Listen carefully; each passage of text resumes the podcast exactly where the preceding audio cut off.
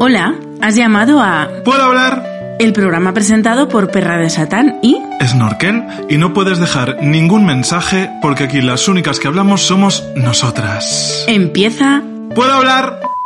Hola Bea, ¿qué tal? ¿Cómo estás, cariño? Pues estoy estupendamente y te preguntarás por qué.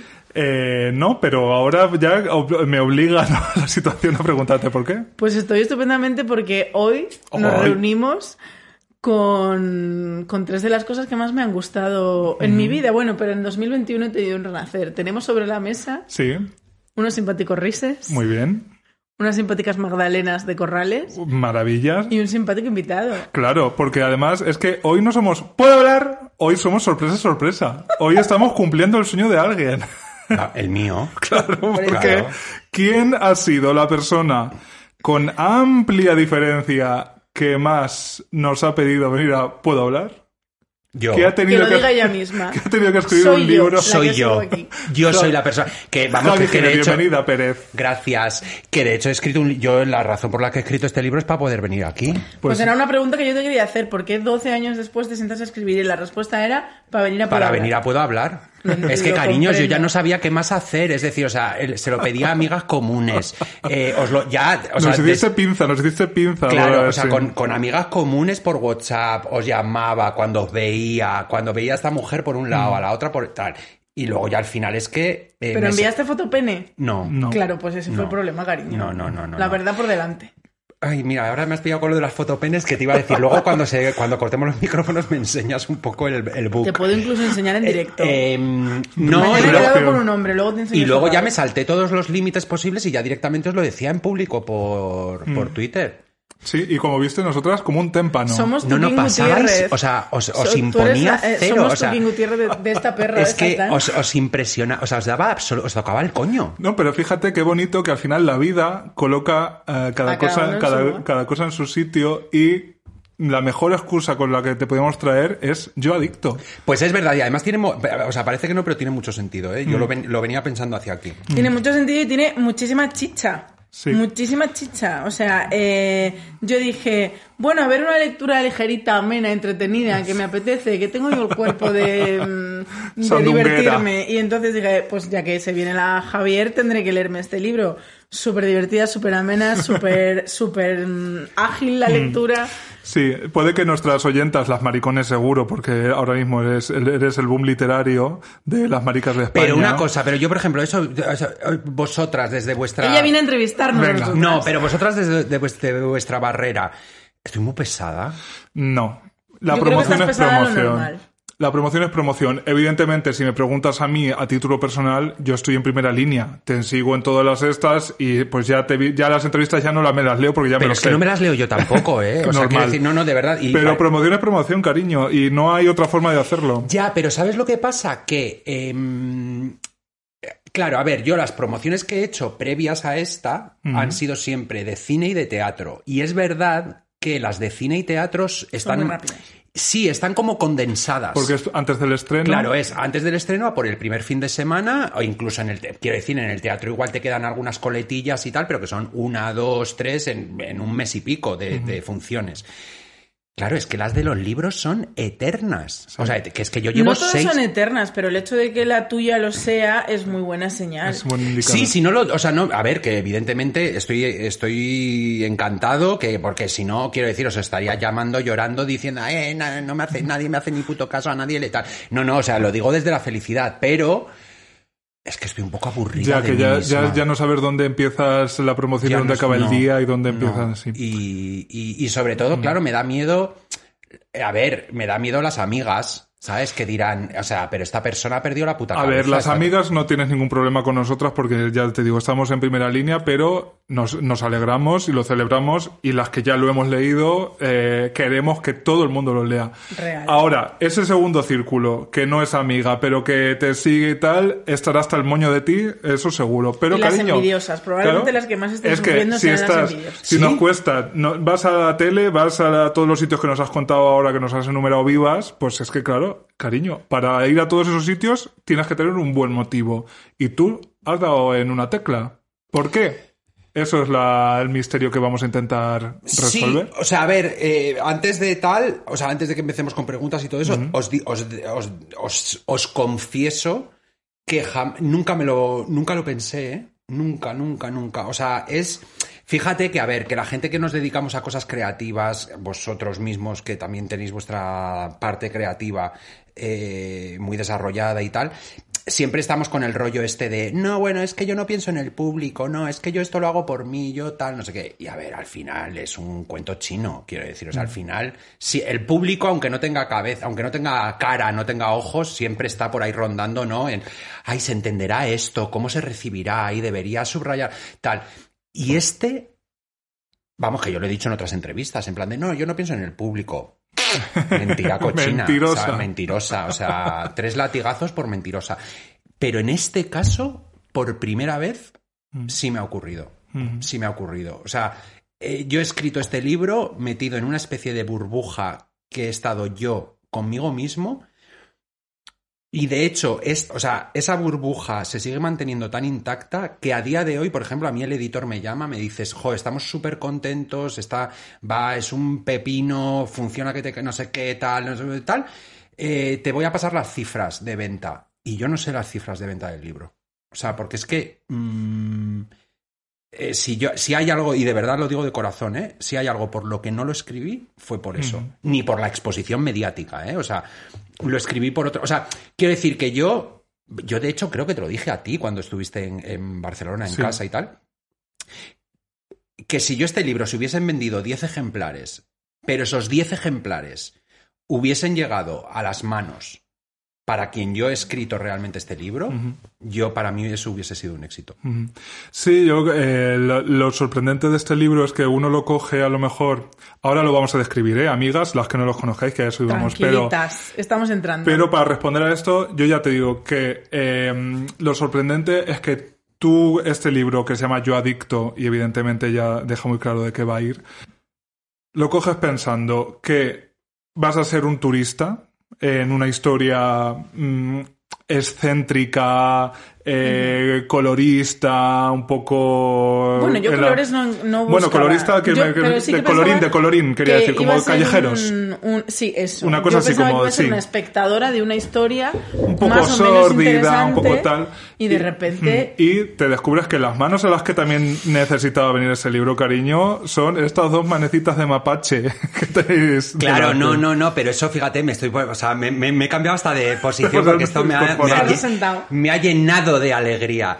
Claro, porque a ver, yo me di cuenta la primera, o sea, cuando, bueno, cuando las personas, eh, o sea, el, el libro, el primer manuscrito, las galeradas y tal, se mandan a varias personas, ¿no? Y entonces, bueno, el primero, el editor, quiero decir, el editor es un, es un chaval que no tiene, que no tiene ningún problema de adicción, ¿no?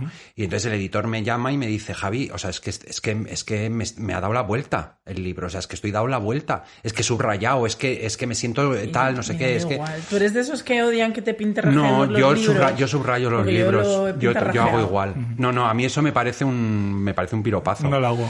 Em, y entonces y le pasó al editor y luego le pasó a, bueno, a, las, a varias amigas famosas que son las que luego te dan la, la frase para la faja La y tal. faja, sí. Y, y una de ellas me dijo, bueno, lo digo, Leticia Dolera, me dijo, em, Javi, me está pasando una cosa con tu libro, tío, y es que, o sea, evidentemente, por si acaso, lo dejó claro, Leticia Dolera no tiene ningún tipo de problema de adicción. Disclaimer. De, claro, disclaimer de, de seguridad. Em, y me dice, me pasa una cosa con tu libro, tío, y es que me reconozco, hay cosas que dices, que sientes o que reflexionas en las que yo me reconozco y tal. Y entonces, ¿por qué, me, ¿por qué eso me hace tan feliz? Porque una de las... Sí había, quiero decir, o sea, el libro, cuando yo lo escribo, que eh, principalmente lo escribo para eh, otros adictos, adictas, eh, personas que hayan pasado por, por esta enfermedad, que estén pasando por ella, familiares de eh, gente que tenga relación con la adicción, aunque digamos que ese es el primer target, ¿no? Yo digo, a ver, realmente es un libro, con lo cual se pueden acercar muchas personas que no sean adictas o que no sepan lo que es la adicción. Y entonces ahí lo que yo sí intenté hacer fue acercar la adicción. Quiero decir, o sea, lo que os pasaba a vosotros es normal. No, porque no.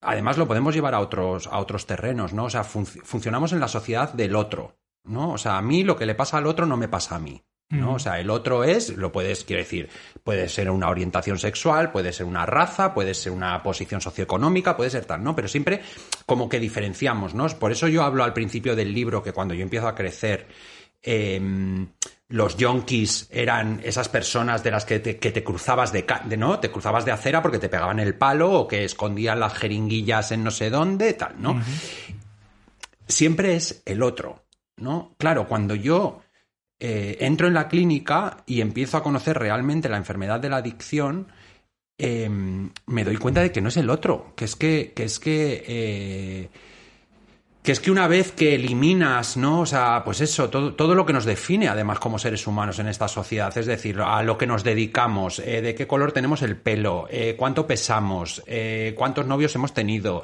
mm, si tenemos más dinero, si tenemos menos dinero, si... Cuando eliminas todas esas etiquetas que nosotros nos ponemos para eh, presentarnos al mundo y bajas al núcleo, el núcleo es muy parecido, tío. Mm. Es Sí. muy parecido. Entonces, quiero decir, me, me- me hace muy feliz porque es, eso quiere decir que el libro, de alguna manera, em, esta pa- ¿no? el título de Yo Adicto, elimina el adicto y te quedas con el yo. ¿no? Y al final, lo que nos pasa a los adictos no es tan distinto de lo que le pasa a muchísima gente. Y luego una cosa también importante que creo que es un poco el secreto de- del éxito de, de este libro, desde mi punto de vista. El primero es la honestidad. Si algo me ha enseñado a mí, puedo hablar y probablemente has copiado tú para este libro. Total, es que vamos, o sea, mis, erais mis dos referentas. Ser completamente honesto merece la pena. Ser completamente honesto contigo mismo y con los demás merece la pena. Y segundo, que si nos reconocemos muchos en este libro es porque ser adicto no significa exclusivamente meterte coca o cualquier otra cosa. Yo, por ejemplo, he sido adicta a la comida. Claro.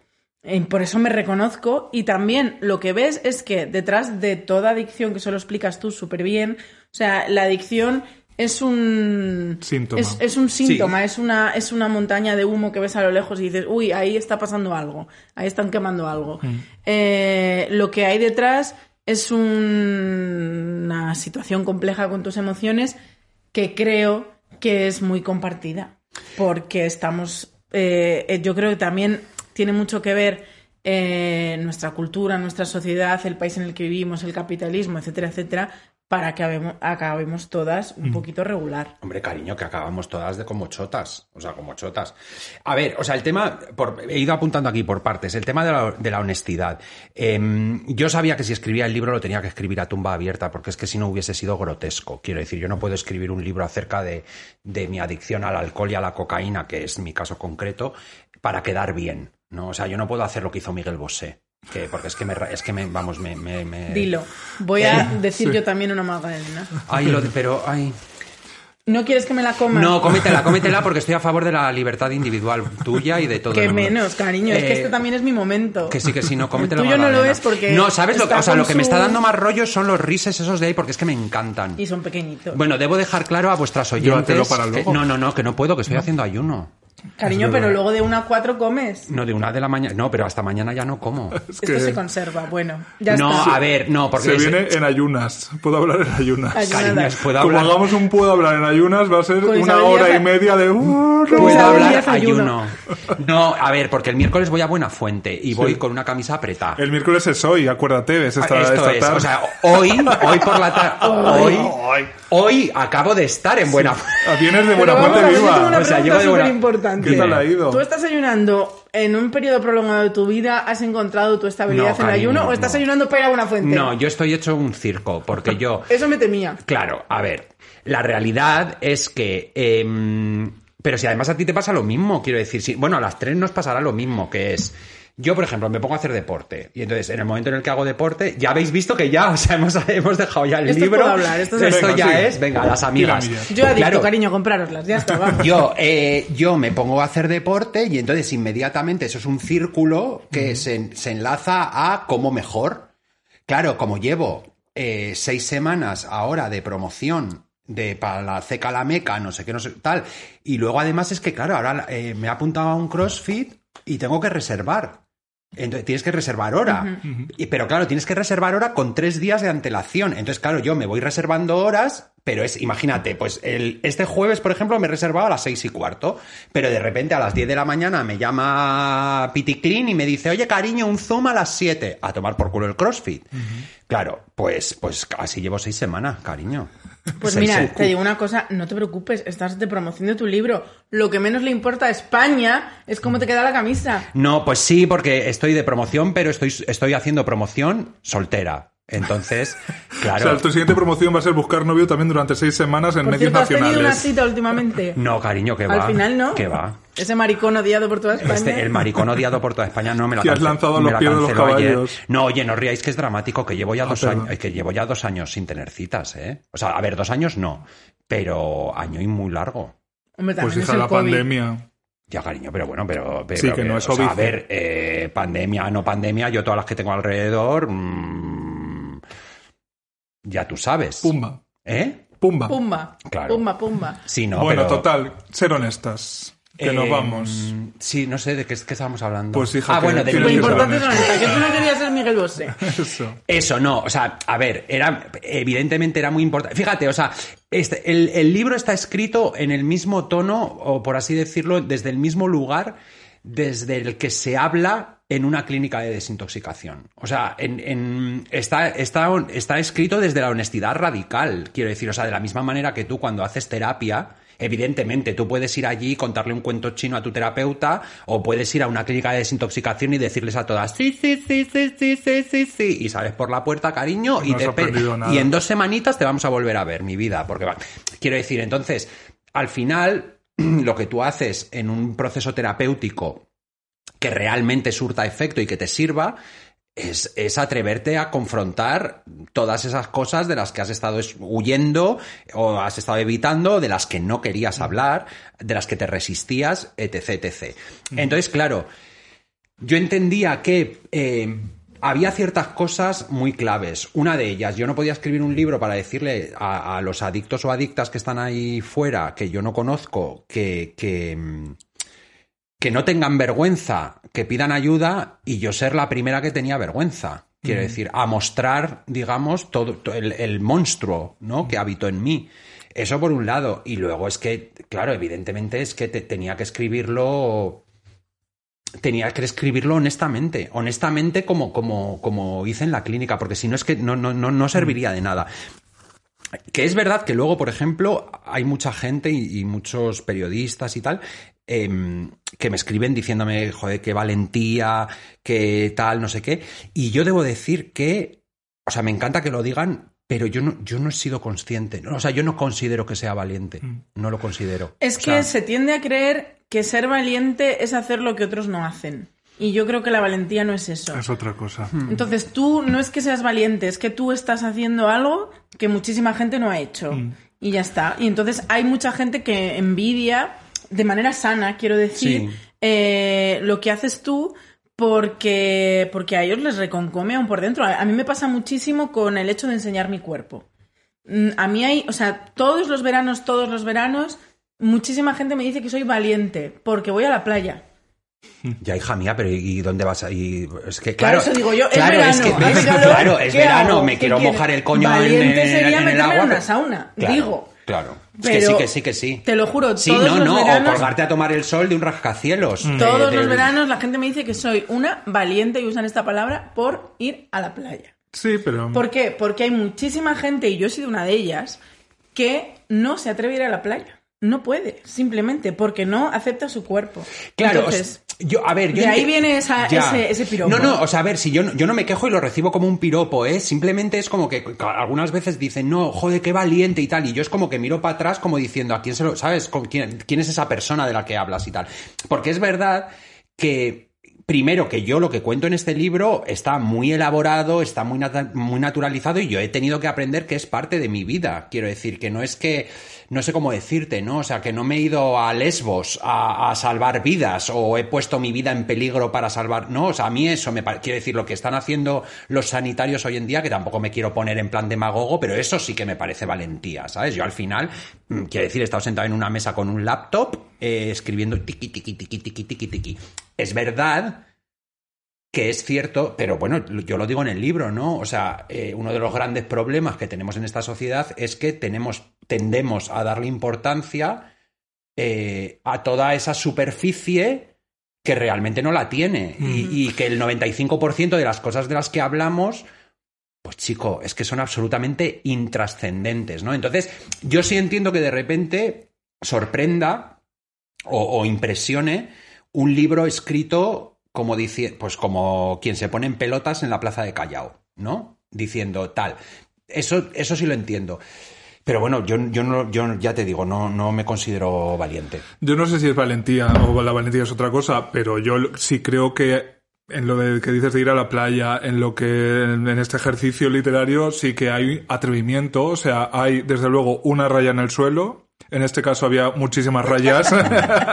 no sé si en el suelo. En suelos, en bandejas, en- fuera. en- vamos. Y, y uno tiene que decir, hay que, tengo que cruzarla. No, no a lo mejor por valentía de yo puedo con todo, sino de la vida está ahí y yo estoy detrás. Entonces, si yo quiero ir a la playa, tenga el cuerpo. Y tú, tú sabes que tú estás bien con tu cuerpo, pero también sabes, si es el caso, quiero decir, pero también sabes que mucha gente considera que tu cuerpo no es válido y que tu historia es vergonzosa. Pues cariño, que se encierren Entonces- ellos en casa. Si no quieren verme a ya, mí sí, en la sí, playa, pero que que- quiero decir casa. que queramos o no, hay que atreverse con la sociedad. Hay que atreverse. Yo- Ese paso hay que darlo. Yo Hay que ir a la pescadería a comprar Hay que ir pescado. a la pesquería. ¿He ido? No, todavía, pero bueno, me voy preparando, cariño. Yo, yo debo de decir, por ejemplo, que a mí sí me ha sorprendido eh, muy gratamente que yo, por ejemplo, eh, en mi caso concreto, ¿eh? Con el libro, todavía no he tenido una reacción negativa a él. O sea, no he tenido, quiero decir, eh, yo, el... el- Es, es verdad que también yo mientras lo... Mientras lo o sea, antes de empezar a escribirlo yo dudé mucho si hacerlo, porque...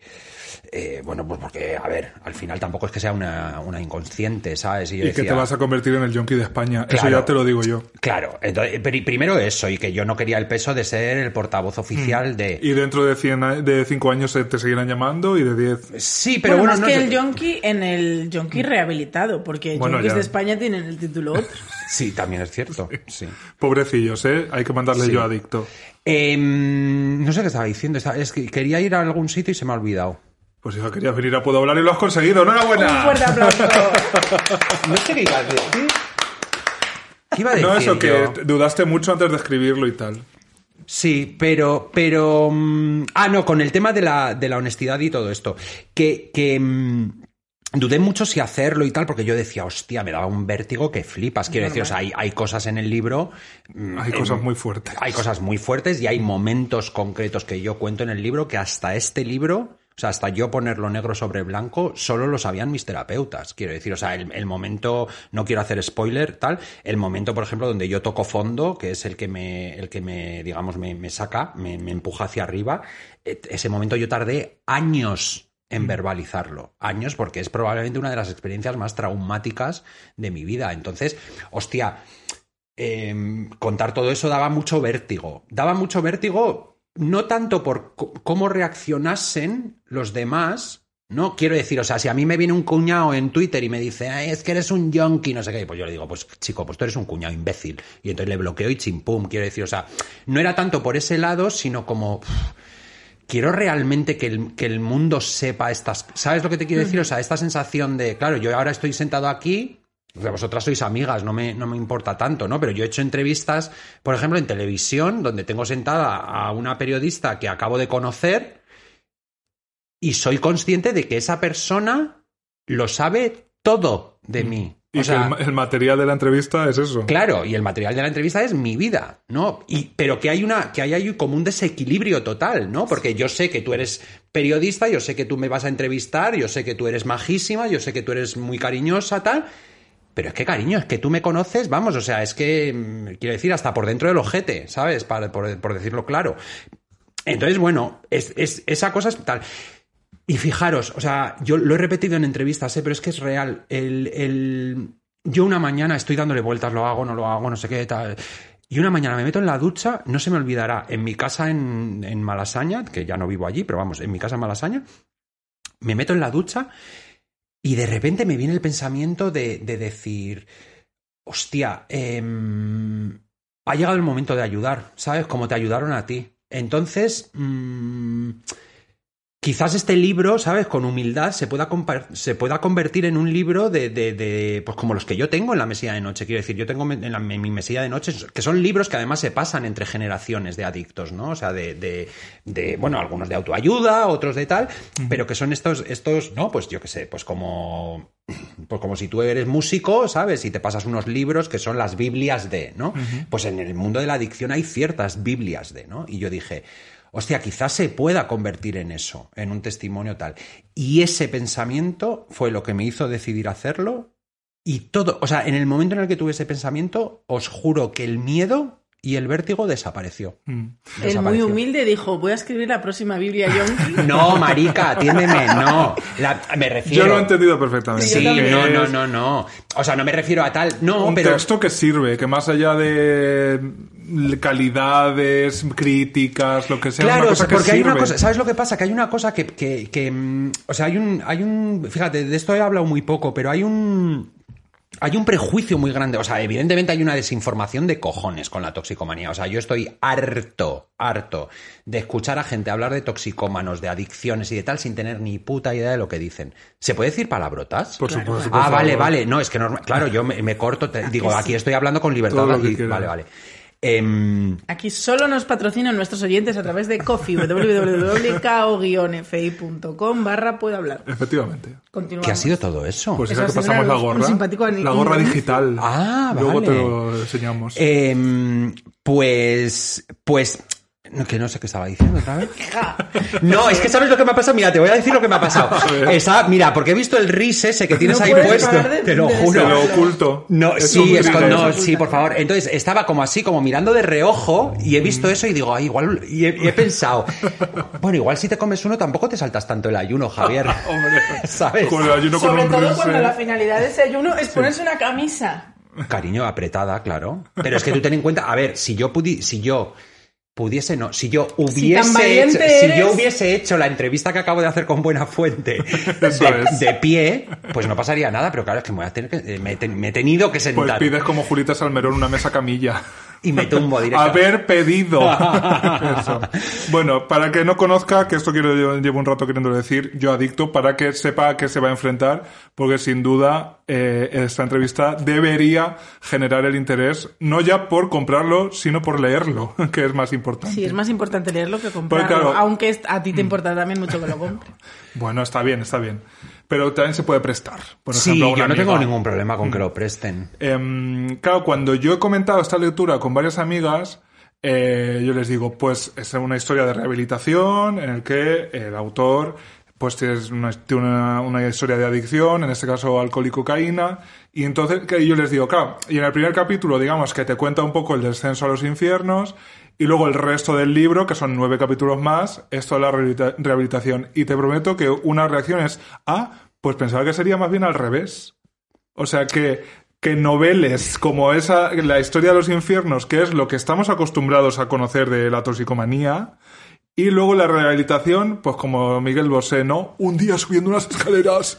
No, yo eso- dije, eso, no, cariños, dije, eso- no, ya está. eso y ya está fuerte, curada. eso es muy fuerte. Que eso tiene que ser mentira. Yo después de leer tu libro estoy convencido de que es mentira. Hombre, claro. vamos, o sea, que Mm. no. Eh, va- ¿Vamos a por Miguel? no, no, no. Me remango. No, no, a ver, a- yo, yo cuando lo vi, es que además, fíjate, yo empezaba las entrevistas de promoción al día siguiente. Entonces, claro, Madre yo puse, mía. yo puse un tuit porque es que me engorilé como una mona en mi casa. O Mm. sea, me engorilé. O sea, es que no daba crédito.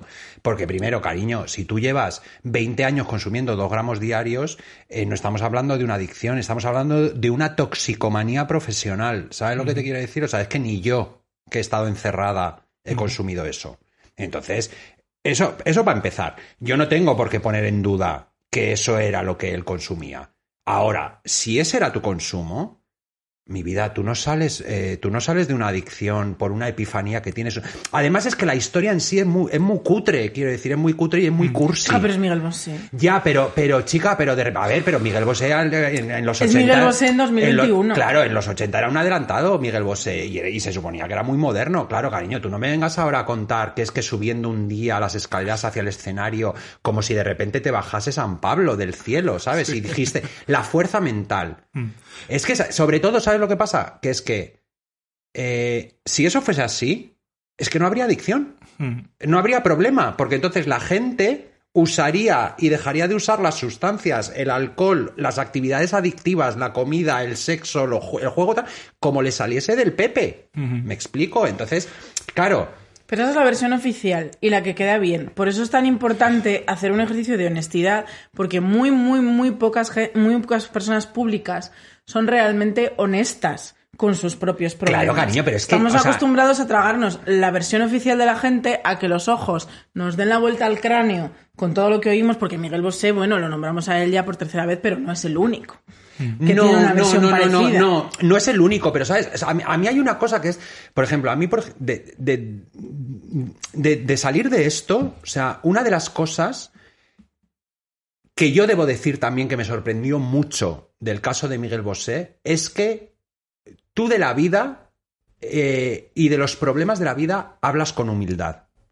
Por cojones. Quiero decir, porque es que la vida te ha pegado tal sopapo, o sea, tal sopapo, o sea, la vida te ha hecho crack, te ha desmontado en piezas, y si tú realmente has conseguido reconstruir esas piezas, de ahí sales con una humildad por huevos, quiero decir. O sea, no es porque de repente tú hayas decidido querer ser humilde. No, no. Porque tú es que le has visto la muerte, o sea, le has visto los ojos a la muerte. Y eso, por, por coño, vamos, te, hace humilde. Ahí lo dejo, ¿sabes? Lo- No sé si sabéis por dónde voy. Puntos suspensivos. ¿Sabes? Entonces, claro, a mí, por ejemplo, eso me sorprendió mucho.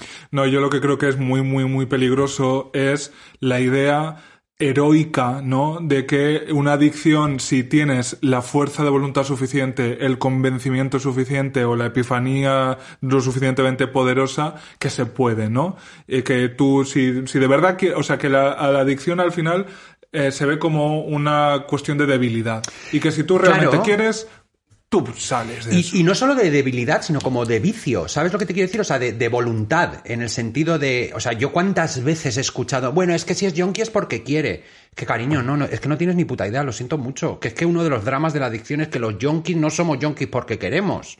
Que es que nosotros no queremos hacer lo que estamos haciendo. ¿No? O sea, me lo llevo a la comida. ¿Sabes? Eh, una persona que a las 3 de la mañana se está rebosando de ansiedad y va a la nevera y se come tres pizzas familiares, ¿se las está comiendo porque quiere? No, mi Se amor. la está comiendo por desesperación. Se las está comiendo por desesperación, porque le están pasando unas cosas por dentro que no sabe cómo gestionar, que se le salen por todos lados, y la forma que tiene eso de salir al exterior es jamándose tres pizzas familiares. Pero es que esa persona que se ha jamado tres pizzas familiares, en el momento en el que ha dado la ulti- el último masticada, está hecha, está hecha un, está hecha trizas. Sí. Está hecha trizas con culpabilidad, depresión, hartazgo, eh, o sea, un rechazo hacia sí mismo brutal. bla- Y es, es exactamente lo que ocurre en la adicción, ¿no? Y además, eh, uniéndolo con, con- con estos mensajes, ¿no? Y con estos, estos mensajes positivos y tal. Es que es muy cruel decir eso, tío. O sea, es muy cruel decir, eh, no, bueno, es que de esto sales con fuerza mental y yo solo. Hostia, que es que ha habido mucha gente que se ha quedado por el camino, tío. Que es que yo, yo he tenido compañeros y compañeras que se han suicidado y que han, y, y que, y que han tenido sobredosis y se han matado.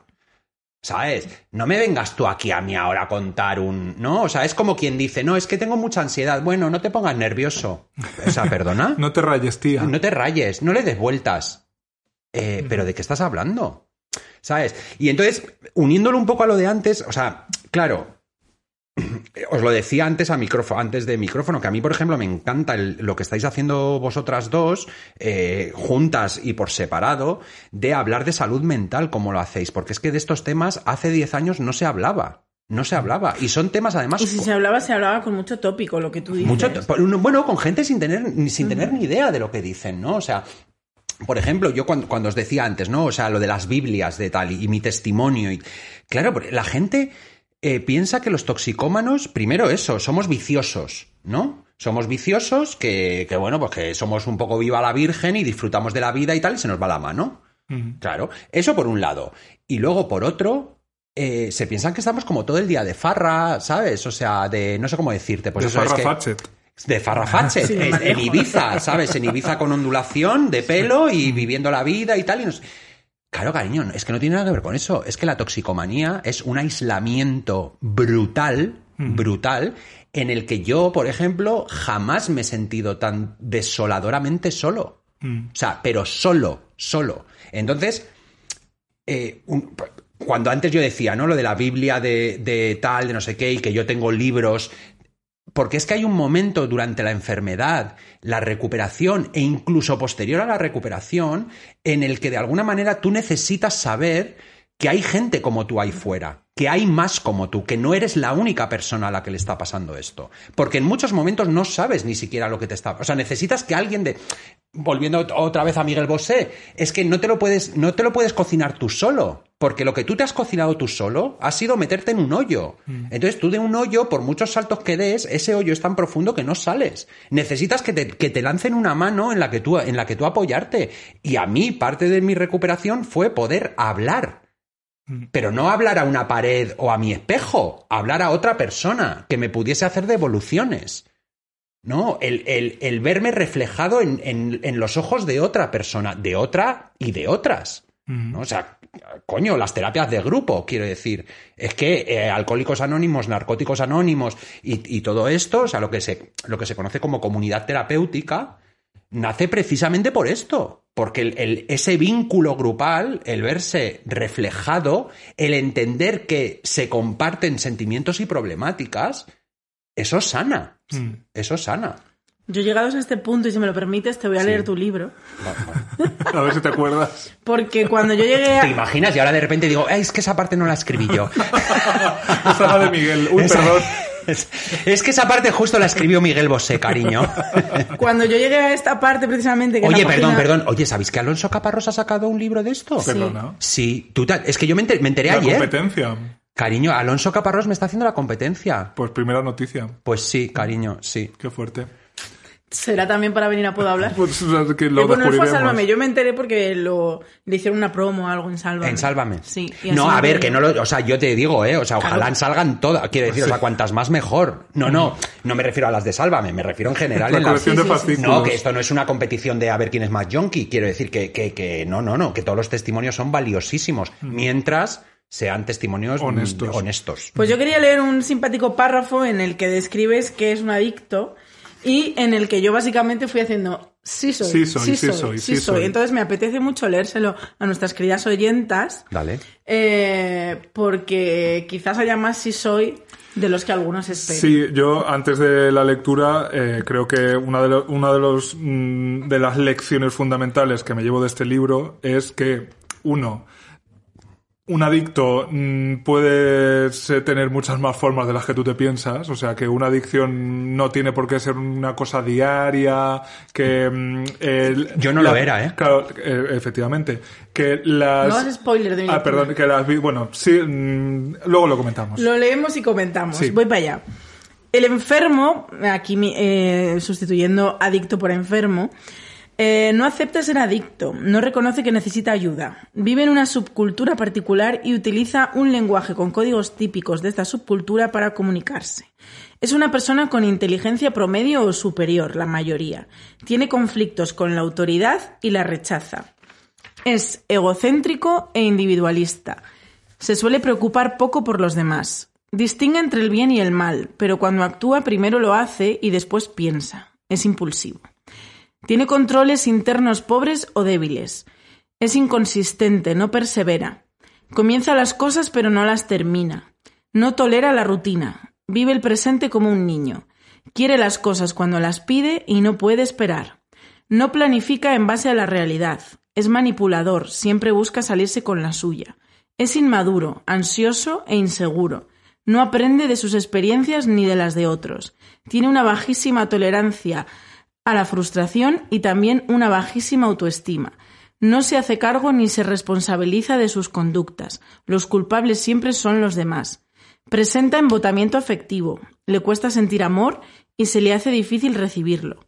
Es mentiroso y se cree sus propias mentiras. Tiene ambiciones y autoexigencias desmedidas, así como una gran capacidad para seducir y agradar. No se conforma nunca, siempre quiere más, o provoca conflictos con su pareja, objeto que puede usar como quiere, o por el contrario se deja usar. Trata de modificar el mundo de acuerdo con sus propios intereses. Le cuesta aceptar las reglas y las pautas externas. Es un ser desconfiado. Su complejo de inferioridad a menudo se desarrolla en forma de patología narcisista. Sí soy. Tiene poca confianza en sí mismo. A veces se torna irascible, negativo, hostil. Siente una culpabilidad y una vergüenza permanentes con autodes autodesvaloración, hija, qué palabra más difícil, minusvalía y tendencia al autocastigo. Tiende a la amargura existencial y la depresión. Necesita obtener la aprobación de los demás. Fin de la cita. Efectivamente. Pues esa era yo. esa soy o yo sea, de verdad. Todo eso era yo, sí. Sí, eh, claro. Eh, Pero lo- fíjate, deja- déjame decir una cosa, fíjate, de que porque antes tú lo, est- lo estabas diciendo, el tema del síntoma y de todo esto, tal.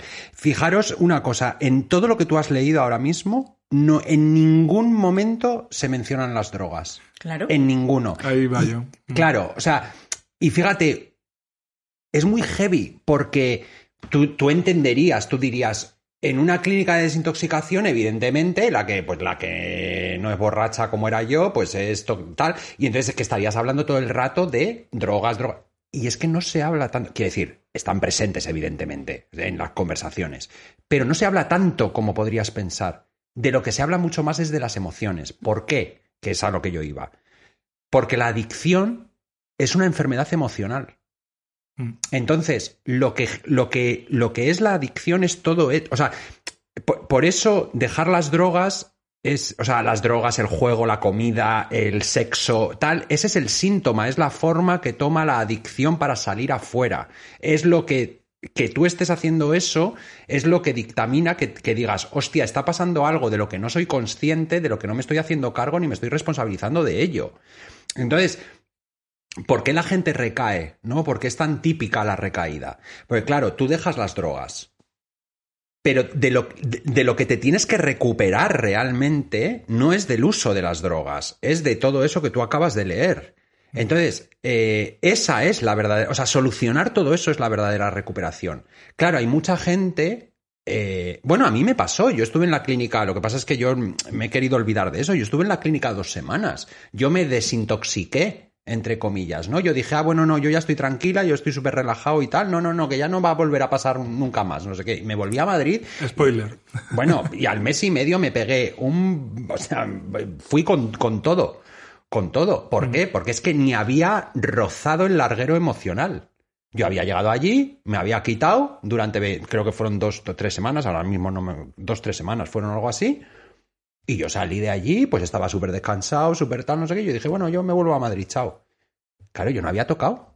No había tocado el larguero emocional. Entonces, yo, por ejemplo, eso lo he visto continuamente, ¿no? En personas que de repente, pues eso, no solucionan sus traumas, no solucionan su autoestima, no solucionan sus inseguridades, no, no solucionan la manera en la que tienen de vincularse con el otro, ¿no? O sea, si tú eres adicto al sexo, eso implica muchas más cosas aparte de follar.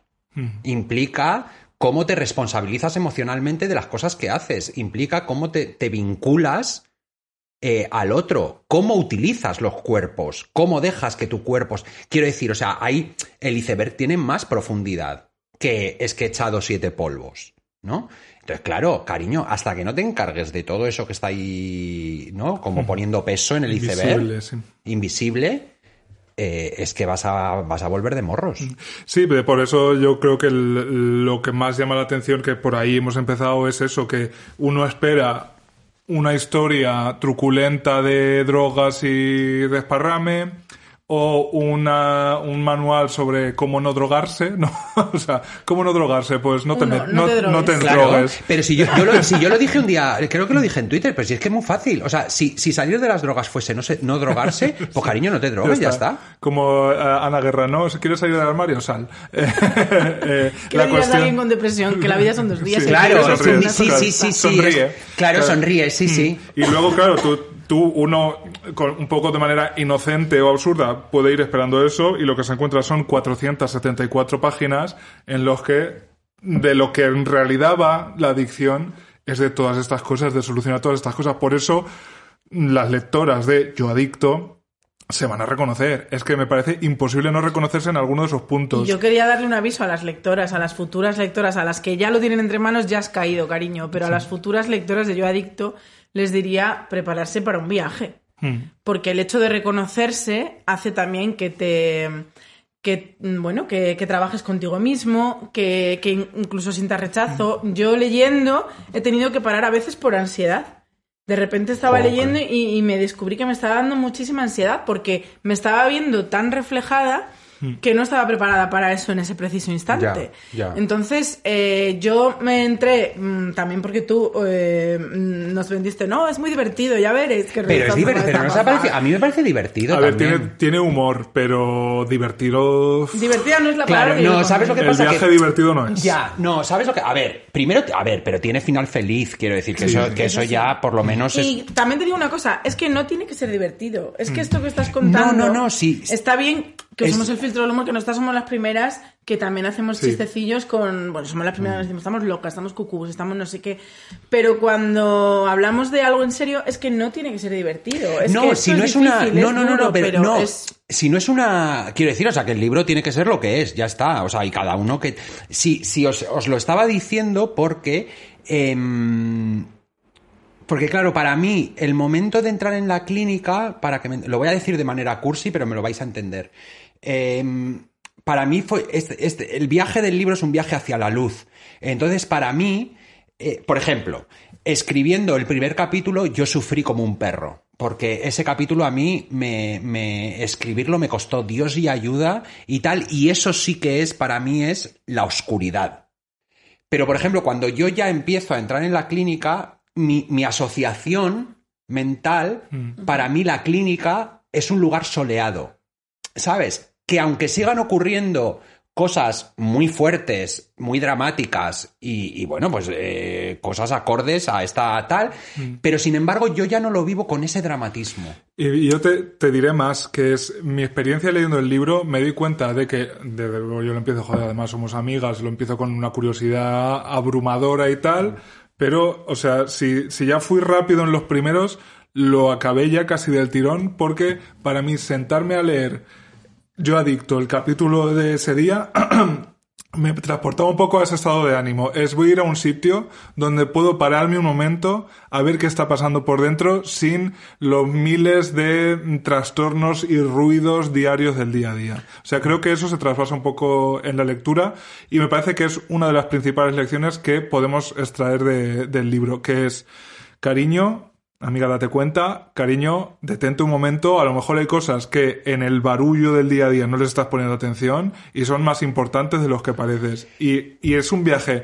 tan completo el tuyo, porque efectivamente la distancia es enorme, es de las profundidades del subsuelo de ese primer episodio, de ese primer capítulo hasta ser una persona, pues diremos que funcional, porque encima has venido, encima has venido a puedo hablar. No, cariño, a ver, y también que yo, yo, no, o sea, a ver, que yo lo digo en el epílogo, ¿sabes? O sea, ni yo soy ni levito, ni vivo en el nirvana, ni quiero decir, o sea, yo cometo errores, soy un bocazas, hago el ridículo, me, hay días que estoy súper deprimida, tal, o sea, que quiero decir, yo, sí, pero bueno, ahora lo que soy capaz es de gestionar, de gestionar, y por lo menos soy consciente, que eso ya lo cambia todo. Sí, para mí una de las principales, porque tú eh, ponías en valor una cosa que yo estoy completamente, completamente de acuerdo, que es que nuestra generación se está encargando de hablar de salud mental de manera que no parezcamos, que tú lo dices varias veces en el libro, que descendemos directamente del Tíbet con un circulito en la, ¿no? La marquita claro. está en el, y que, y que vamos con la- las barbas hasta los tobillos.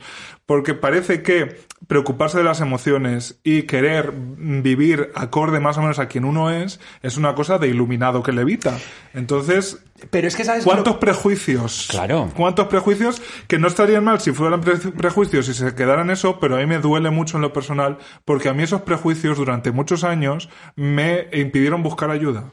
Y Claro. te voy a decir más, a mí muchos de esos prejuicios y muchas frases como la de Miguel Bosé de yo un día tuve una epifanía, entonces lo dejé todo, no es que me impidieran a, a pedir ayuda.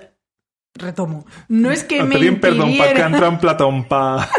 no es que me impidieran pedir ayuda, es que me provocaron recaídas. Bueno, perdona, es que te hacen sentir defectuosa. Claro. Porque tú de repente dices, uy, Miguel Bosé puede, ¿por qué yo no? Claro. ¿No? Y esa duda. Cuando yo me maquillo el ojo ahumado mucho mejor. Claro. Por ejemplo. en canto más. Pero es que fíjate, tú lo que acabas de decir, Enrique, a mí me parece fundamental. Yo, por ejemplo, yo te voy a decir, o sea, igual suena un poco nazi o tal. Yo, por ejemplo, yo ya no tengo citas con hombres que no se estén trabajando con a sí mismos. Quiero decir, no, no, lo- no Bueno, las tengo. no estás teniendo citas en absoluto. Bueno, yo no estoy, o sea, quiero decir, yo no estoy, no estoy teniendo citas de No ninguna de las si tuviera. Pero si las tuviera o tuviese, desde luego, yo, por Oye, ejemplo. puedo hablar se liga mucho. ¿Ah, sí? Aprovecha. Mariques, estoy soltero. Está soltero Y estoy de buen ver porque estoy ayunando. Sí, está ahora mismo, se está consumiendo. mientras- Se me estoy consumiendo en directo Eh, aquí. en tiempo Está real. adelgazando en vivo y en directo. No, pero de, de verdad que yo quiero insistir porque em, Que sí, que sí, pero, sí- pero sí es que además te digo una cosa, que es que de verdad, yo- o sea, yo, una de las primeras preguntas que hago es, oye, perdona, ¿tú vas a terapia? ¿Sabes? O sea, a ver, que no es fiscalizar a la gente, ¿no? O sea, o, o, o bueno, o si no vas a terapia, por lo menos que yo tenga la sensación de que te trabajas a ti mismo de alguna forma, más allá de ir a CrossFit. Que está muy bien y que bienvenido sea. Pero no solo somos tetas. Somos muchas otras cosas. Porque ¿sabes lo que ocurre? Que si no, eh, eh, y lo pongo en primera persona. Yo hasta que entro en la clínica de desintoxicación, yo lamentablemente me tuve que pegar un morrazo descomunal para empezar a responsabilizarme de mis emociones y aprender de ellas y gestionarlas. Y aprendo en una clínica de desintoxicación. A mí no me lo enseña nadie. ¿Cuántos antes. años tenías cuando ingresaste? Es que no puedo decirlo porque entonces ya se me. La Claro, si haces la los- los años suma. que te ya, claro, me- ¿sabes lo que te Entonces, claro, a ver, si como. estáis interesados en Javi, entró cuando tenía 12. Claro, no, porque yo Pero aquí. si no pone... ¡Ay, no lo pone! No, claro, No porque yo tengo. No, porque como yo tengo cara de niño, entonces dependiendo del día ¿Cómo tengo una, ella? tengo una edad u ¿Cuántos otra. años tienes hoy? Hoy, por ejemplo, tengo 36. Bueno. Muy bien. Entonces no te Bueno. tocaba vacunarte este mes. Sí, porque soy soy población de riesgo ya, ¿no? No sé, el otro día no era como que los los, los adolescentes. Los adolescentes hasta 39. Los o sea que estás 39. Estoy saliendo por con la, una con la casi- patilla. con la sali- casilla de salida, pero bueno, sí. No, pero a lo que, a lo que iba, a lo que iba antes, quiero decir, e- es tan importante las emociones y la salud mental y todas estas cosas porque, por ejemplo, yo, hasta que no entro en la clínica, mi forma de relacionarme con el mundo y mi forma de relacionarme, de vincularme románticamente con otros hombres, es desde la herida. Es desde una herida que además es inconsciente. Mm. Porque yo ni, no tenía, ni siquiera sabía que la llevaba encima. ¿No? Mm. Claro, es que tú desde la herida no puedes construir nada valioso. Nada valioso. O igual, quiero decir, o sea, tampoco es que tengas que ser perfecto, ni muchísimo menos, ni tenerlo todo claro, ni tal. O sea, yo muchas veces estoy embrollado. Pero sí estoy en ese camino constante de Mm. preocuparme de esa parte. Y, y lo que pasa también, o sea, no- nosotros queremos mandar a todo el mundo a terapia. Desde luego ese es el objetivo único Ah, yo de también, poder hablar. yo- yo pero tam- sí, sí, yo la cuestión también. no es ir por ir o que todo el mundo, probablemente hay mucha gente que no lo necesita y cariño, enhorabuena, o sea, mi más sincera enhorabuena. Que no pero, es, pero que yo no- que no, que no, no, pues no, no, no, no, no, y no, y no. y Ya me- lo hemos enfadado. No, Bueno, que sí, que y, ahí no, y me pongo, y me pongo activista, porque es que sabes lo que pasa, que yo, por ejemplo, a día de hoy, yo hoy por la mañana he ido a terapia. Yo estoy fenomenal, fenomenal. Me Mm. va con el libro de puta madre, estoy contentísima, tal. Y yo he ido a terapia.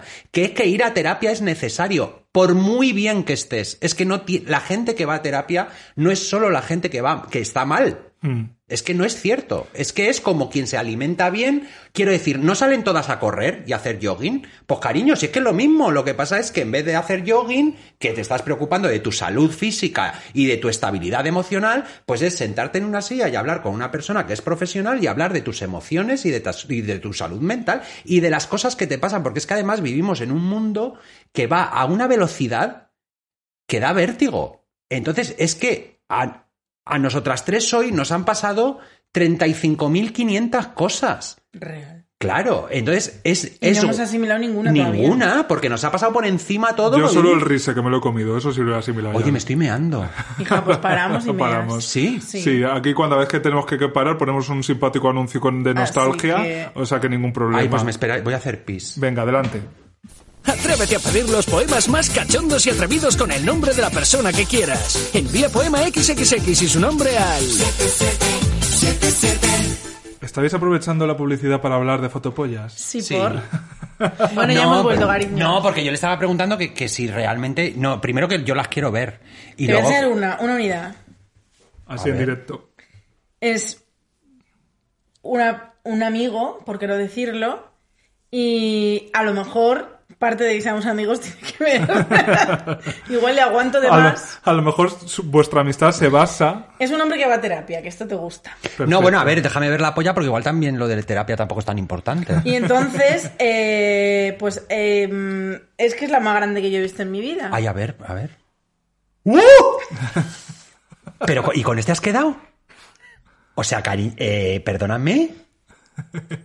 Pero, o sea, madre del amor hermoso.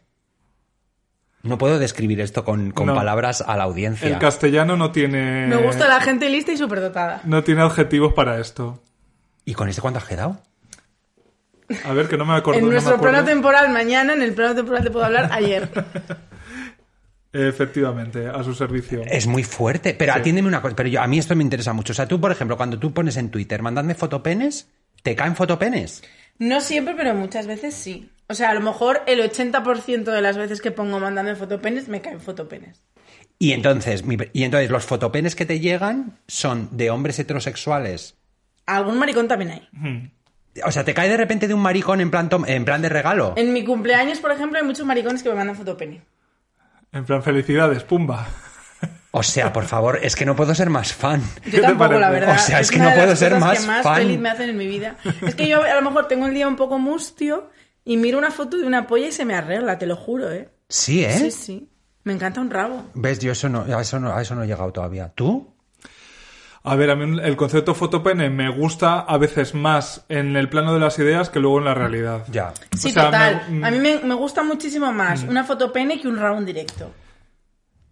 Cariño, No. pero eso, es- eso lo tienes que hablar con tu terapeuta, mi vida. Yo lo prefiero siempre en directo. Lo que quiero decir es que te- te- lo que te gusta al final también es que esa persona pues te abra esa intimidad y te, te- no te Pero es que, comparta ¿sabes eso. qué pasa? Que a mí a lo mejor a la semana me llegan 10 fotopollas de 10 personas diferentes. Si yo quisiera verlas en directo, es que no me da el tiempo, no tengo agenda. Pero mi pregunta es, pero, por pero la claro, pero yo a lo que voy es, o sea, eh, esos portadores de penes, eh, o sea, te lo mandan por mandarte el fotopene o después piden que tú los valores y te dicen, cariño. eh, Hay de todo, hay de todo. Hay mucha gente que simplemente me la manda por, Por cariño, generosidad. por generosidad, porque le apetece, porque es mi cumpleaños, me hacen un regalo y saben que es lo que más me gusta.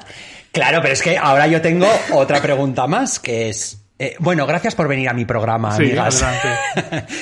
Eh, por ejemplo, entre las maricas que te mandan fotopenes, habrá varios fotopenes que todas conocemos en esta mesa. No lo sé porque yo soy muy discreta. Ese es el encanto que yo tengo. Ya lo dudo, ¿eh? ¿No? No. O sea, de nuestras amigas comunes no le han caído. Mm, De alguna, pero Alguna. muy, alguna muy vivaracha. Lo que a veces nos ha llegado es fotopenes a, a los perfiles de Puedo Hablar. ¿Por qué? También. Ah, ta- ta- también. Porque lo- Uh, el otro día nos sí. mandaron una. Es verdad. Todavía me estoy recuperando yo. Porque yo de repente me sale la notificación y digo, a ver quién nos escribe, porque generalmente los mensajes privados de Puedo Hablar o es gente diciéndonos, me encanta tu programa Patricia, o es gente diciéndonos, eh, llevadme, eh, a lo mejor Esa, esa era yo. Efectivamente. o, o por qué no lleváis a no sé quién. Y entonces el otro día, o a lo mejor incluso gente que, no sé, que nos ofrece cosas, algún regalinchi nos ha llegado de comida, y el otro día digo, anda, mira, un DM de Puedo Hablar. Entro y de repente, pim, pam. Un nabo. Dije, Para todas ustedes. Maravilloso, cariño, y era un maricón. Pues vamos a seguir hablando de la otra cosa que nos gusta más en el mundo. Soy adicta a las Un fotopenes. poco, puede ser. Pues es que fíjate, te voy a decir, eh, uno de los parámetros para definir la adicción es que se puede ser adicto a cualquier cosa que una persona utilice para cambiar su estado de ánimo.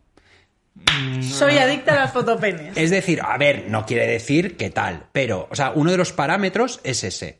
Eh, si tú necesitas haz una actividad, eh, igual que se puede ser adicto al deporte, ¿eh? Quiero decir, o sea, también, quiero decir que también se pueden ser adictos a, a cosas buenas, para que me entiendan, no solo a drogas ilegales. Em, pero lo utilizas como un alterador del estado de ánimo, puede, puede, puede llegar a convertirse en una adicción. No quiere decir que, te, que se convierta. quiere- no sé cómo decirte. O sea, igual tú estás triste y quedas con los amiguis para dar una vuelta. Pues hombre, evidentemente tú estás quedando con los amiguis para dar una vuelta para cambiar tu estado de ánimo. Eso no es una adicción. Pero cualquier actividad que tal se puede eh, terminar convirtiendo en. ¿Te imaginas que un día estoy subiendo a un escenario y de repente, ¡pum! Ya no quiero ver más fotopenes. Curada. A ver, chica, también te digo, mejor ver fotopenes en un móvil que no meterte heroína, ¿sabes? O sea, también quiere decir que seamos también Yo es que me encanta, sinceramente. rigurosos. Uy, mira, me acaba de llegar un mensaje de una persona que también tiene un pollón. Vaya, hombre. Total. De todos modos, esto es, es- O sea, es de muy mala educación lo que estás haciendo, porque yo te he dicho al principio del programa que llevo dos años ah, encerrada y tu cariño tienes ahí una actividad. Bueno, cada uno. ella, cada hace- uno- ella hace sí. Pero también te digo una cosa, es que a mí, yo lo, o sea, es que es verdad. Lo que decía antes de que me gusta más un rabo en foto que en persona. Porque en foto, a mí, lo bonito que yo tengo es que me gustan todos los rabos. Para mí no hay rabo feo. Te lo digo de verdad. Es que a lo mejor en 12 años recibiendo fotopenes, que llevo en Twitter, eh, he visto un rabo feo. Un Joder, rabo que he pues dicho, qué desagradable es esta foto que me han mandado. Gracias de todas formas. Te lo agradezco, la intención estaba bien, pero... o sea, es como una cosa que yo tengo, pues no sé, a mi madre le encantan las flores. Ella, salimos de paseo y se tiene que parar a ver las flores. No, y tú, porque y tú la- disfruta. pues no, sí me parece muy bien. Yo exactamente A lo ver, mismo. cariño, que es que quiero decir que no, haces, le- no le hacen mal a nadie. Pero y- luego en persona a mí solo me gustan las pollas que me gustan. Yo en persona no le quiero ver la polla a cualquiera. Pero fíjate, a mí, a mí yo en, en foto también hay muchos que no. Quiero decir, o Yo sea. le encuentro la belleza a todo, a todo miembro colgante. Y estoy ahora aprendiendo a apreciar los testículos. Que era algo que obviaba por completo. nuevo reto. Me daban igual los testículos. ¿Sí? Y ahora estoy aprendiendo a ver Ay, la no, belleza pues en los es que, testículos. tipo, cariño, porque tienen importancia. Pero lo estoy aprendiendo ahora, bueno, son fases. Que te voy a convertir en mi asesora del, Del de- fotopene. del fotopene. Sí, cuando me caiga una dentro de tres años. Para que la Em, gestión y el archive vea. No, me, sí, asesoría. asesoría. Que, no, entonces, eh, yo vuelvo Retomando. a lo de, retomando. Venga, retomamos vivas. Retomando tal. Em, no, que, que yo decía lo de la terapia y tal, que para mí es muy importante, sobre todo porque, porque, eh, porque claro, es que al final aprendemos de cosas que no tienen, a ver, entendedme, no tienen importancia, la tienen, pero la tienen relativa. Quiero decir, es mucho más importante, por ejemplo, aprender de gestión emocional que de los elementos químicos.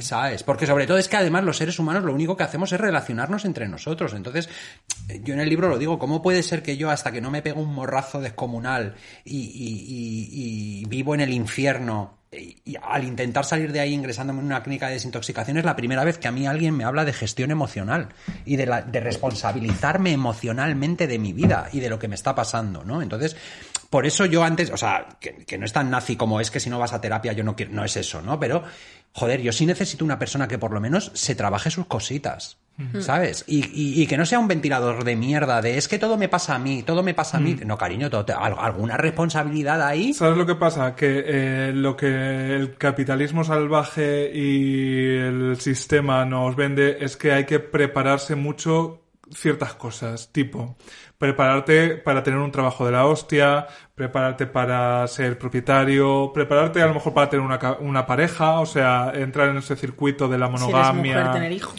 Sí, o de Sí, reproducción y tal. total. Y hay gente que de verdad piensa que los esfuerzos de la vida son esos. Pero es que tú fíjate, yo por ejemplo eso me di cuenta cuando murió, eh, cuando lamentablemente falleció Philip Seymour Hoffman. Que de repente Philip Seymour Hoffman es un actor en la cresta de la ola, respetadísimo, Sí.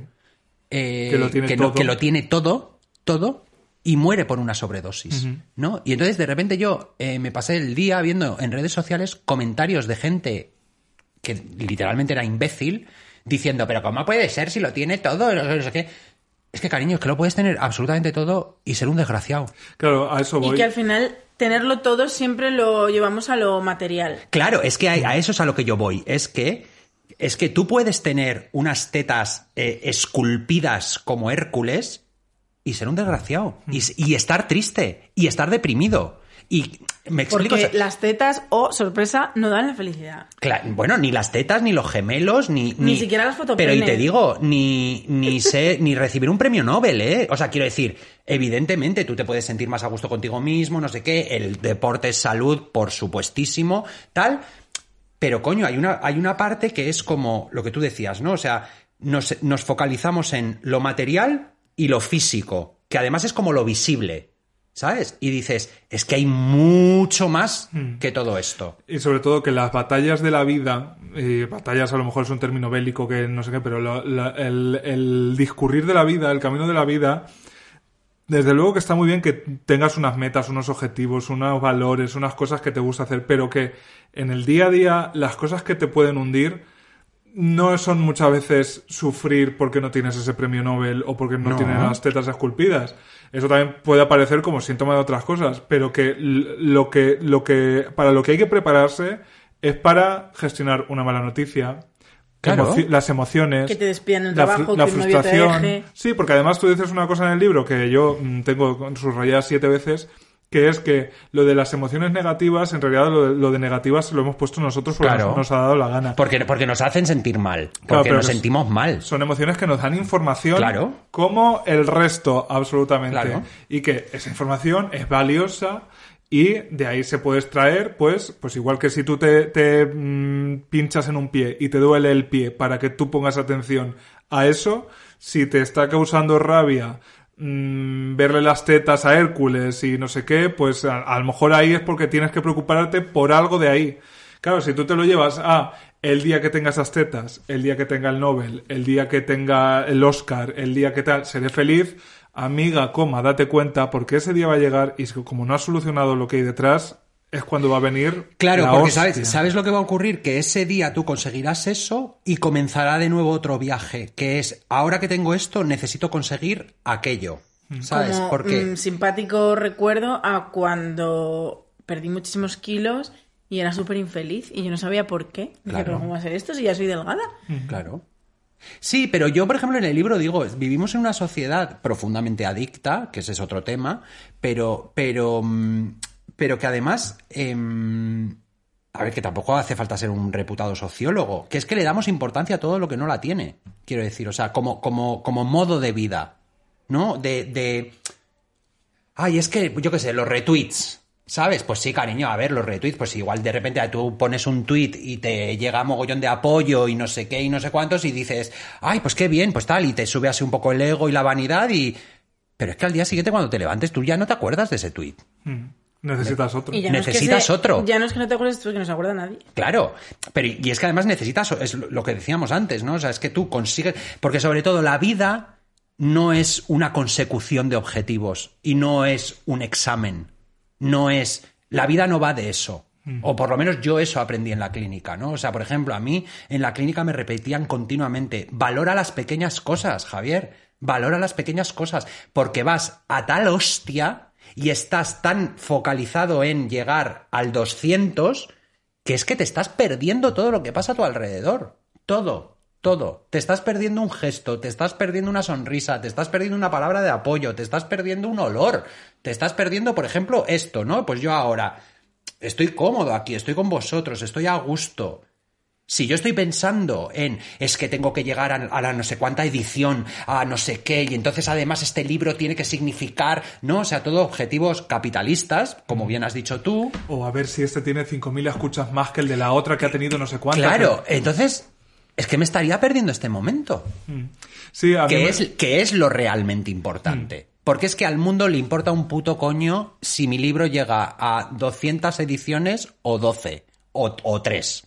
¿Me explico? O sea, es que da, da lo mismo. Sí, la cuestión es que mm, tú lo disfrutes y sepas gestionar si ocurre una cosa y si ocurre la otra. Porque una de las cosas que yo pensaba la primera vez que fui a terapia es que si tú estás curada, si tú estás bien, eh, hay estados de ánimo que ya te los ahorras. Y no cariño, claro que no. O sea, estar bien psicológicamente no significa no sufrir. No, para Eh, nada. no significa no tener malos días, no, no significa que ya no eres inmune a la rabia, ¿no? Estás Para impermeabilizada. Para- por a, eso, a todo yo, eso. yo por eso digo en Al libro. contrario, yo cuando estaba mal lo que hacía era eh, mantenerme zombie. Mm. O sea, cuando, cuando no me afectaba ni lo bueno ni lo malo, es cuando peor he estado, porque Claro. estaba encefalograma Es- plano. es el embotamiento para no emocional, sentir. claro. Y, y otra de las cosas que hablas tú en tu libro, por ejemplo, es que cuando empiezas a ir a, cuando empiezas a hacer terapia y cuando empiezas a dejar de lado esas sustancias o esas conductas que con las que tú tapabas tus emociones, de repente salen cosas que te pueden llegar a, o sea, salen cosas, quiero decir, salen emociones que te pueden llegar a asustar, te puede llegar a asustar verte enfadada, te puede llegar a asustar verte eh, ra- enrabietada. Pero es que eso es humano. Es humano levantarse mm, enfadado con el despertador, luego tomarse un café y decir qué bien me ha sentado, luego meterte en el metro y decir me cago en el- la comunidad Claro. de Madrid, luego llegar a la oficina y que un compañero te sonríe y decir pues qué bien estoy. O sea, es humano sentir todas las cosas. Bueno, si o, tú o te- pens- te- o pensar que el otro es un imbécil, o de repente que entre una persona y diga, "Ay, me- o sea, menudo imbécil, vaya brasas. Es decir, que Pues porque tú claro. pienses eso, no estás cucú, cucú estás cuando te están pasando las cosas y tú ni sientes ni padeces, ni sabes por dónde te ni eres capaz de disfrutar de nada. A mí, uno de los peores momentos de mi vida es cuando no era capaz de sentir, que era como me instalé en una apatía. Porque como me negaba tanto las, las eh, emociones negativas, estas Claro. mal llamadas negativas, al final anulé también las Claro. positivas. Y, y- y era vivir en una apatía de es que nada me apetece, es que nada me motiva, es que simplemente tiro para adelante y voy haciendo las cosas, Cumples. pero me dan igual. Claro, pero que es que, por ejemplo, a mí lo, que- lo que, súper lo que estáis diciendo ahora me parece súper importante, porque a mí, o sea, cuando yo estoy en la clínica de desintoxicación y tal, yo, yo pienso que al final del trayecto, ¿no? Que cuando yo supere esta, la enfermedad de la adicción, de repente voy a lograr esta estabilidad, ¿no? Y entonces, esta cosa como casi de caminar sobre las aguas. Sí. Pero es que la vida no es estable. La vida es cambio perpetuo. Entonces, es que estable, sí, o sea, ¿sabéis quién está estable? Los muertos, que no se mueven. Ni se, ni se mueven, ni sienten, ni padecen. Si tú estás, estar vivo eh, va unido a cierta inestabilidad. ¿Qué es lo que ocurre? Que, por ejemplo, yo hay momentos en mi vida hoy en día que tengo ansiedad. Hay momentos en mi vida que me estreso. Hay momentos en mi vida que de repente me miro en, en el espejo y digo, o sea, eres un puto troll, tío. O sea, ¿cómo te van a querer? Quiero decir que esos pensamientos y esos sentimientos y esas cosas siguen estando ahí. La, la diferencia ahora es que, uno, soy consciente de ellos y dos, los gestiono. Los sé gestionar. Sé poner el foco. Tengo herramientas para trabajar con ellos. Pero, eh, y además luego se nos ha contado una, una milonga em, que no es real y por eso también es tan importante el curro que hacéis gente como vosotros, que no paráis de hablar de la salud mental, de, de, de, de complejos, de inseguridades, de ansiedades, de tal, porque le pasa a todo el mundo, a todo el mundo, porque es que nosotros, desde nuestra posición, estamos viendo a un chulángano que te cagas en, en ¿cómo se llama? En turbopaquete, en Espido. en espido en, En la playa, Freire. en espido Freire, en la playa, eh, posando y estamos diciendo quién fuera él. Si yo Pero fuera él, sería feliz. Claro, quién fuera él si yo fuera. Pero es que ese, que para nosotros es el objetivo a alcanzar, a su vez tiene otro objetivo propio a alcanzar que es el suyo. Quiero decir que es que ese ch- megachulángano tal, a su vez, probablemente tenga los mismos sentimientos o pensamientos que tenemos nosotros. Total. ¿Sabes? A mí Entonces. una de las cosas que más me ha sorprendido en la vida como gorda es que yo ligaba con tíos que estaban mazadísimos y estaban buenísimos. Y algunos no surgía la conversación o no llegábamos a ese nivel de intimidad, pero con algunos sí que de- llegué a desarrollar una relación de amistad y demás y hablábamos cosas y ellos me envidiaban a mí. Digo, maricón, no te rías de mí, no me engañes. Y no, porque ellos envidiaban pues la libertad que yo al parecer... La eh, despreocupación. sí, la despreocupación, la libertad, el hacer lo que me dé la gana, el sentirme segura de, de, mí- de, de migo misma. Conmigo. Y yo cuando, cuando me lo dijo el primero me lo tomé a cachondeo y digo, bueno, me está puteando. Cuando me lo dijo el segundo dije, ¿qué? Y cuando me lo dijo el tercero, yo- porque yo me he follado muchísimos tíos que están buenísimos, que es lo que quería yo decir, ya... Eh, ¿Ves? Yo, por ejemplo, ahora mismo te- tengo él envi- te tengo envidia. Y, es muy es, muy, es muy sano, Y es muy humano y es muy sano expresarlo así. Te tengo me- mucha envidia, tía. No, pero que es, ver- es que es verdad, que es que al final parece que los únicos acomplejados, eh, o sea, eh, eh, que, que, que, ¿no? Como si los complejos de repente estuviesen ahí flotando en el ambiente y te cayesen todos a ti. ¿Sabes? Sí. Y de repente, claro, o sea, a mí eso, por ejemplo, me pasó en la clínica de desintoxicación, ¿no? Yo de repente me pongo a hablar con personas, estoy haciendo las terapias de grupo, estoy hablando con otros eh, compañeros, compañeras y tal, y de repente yo me veo reflejado en sentimientos de personas que estética y vitalmente no podemos estar en lados más opuestos.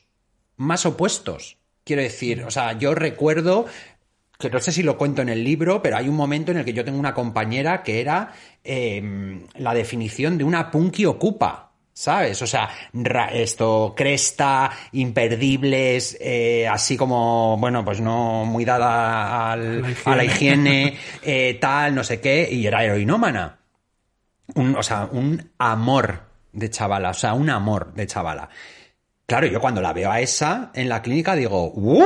Pero y esta, de- claro, yo que vengo de el, pues eso, del hipsterismo madrileño, ¿sabes? Y tal. Y yo digo, uy, esta, si esta parece salida de los Sex Pistols, ¿sabes? Tal. Y de repente, esto es al comienzo de estar allí. Eh, a los dos días de estar allí, de repente, esa chica estaba diciendo cosas que representaban absolutamente 100% lo que yo sentía. Claro, y eso es un sopapo de humildad. Y eso es un darte cuenta de. Hostia, es que no solo me pasa a mí, ¿eh? Que es que ninguno estamos queriendo hablar de esto, nadie está poniendo en palabras todas estas cosas, pero sin embargo nos está pasando a todos.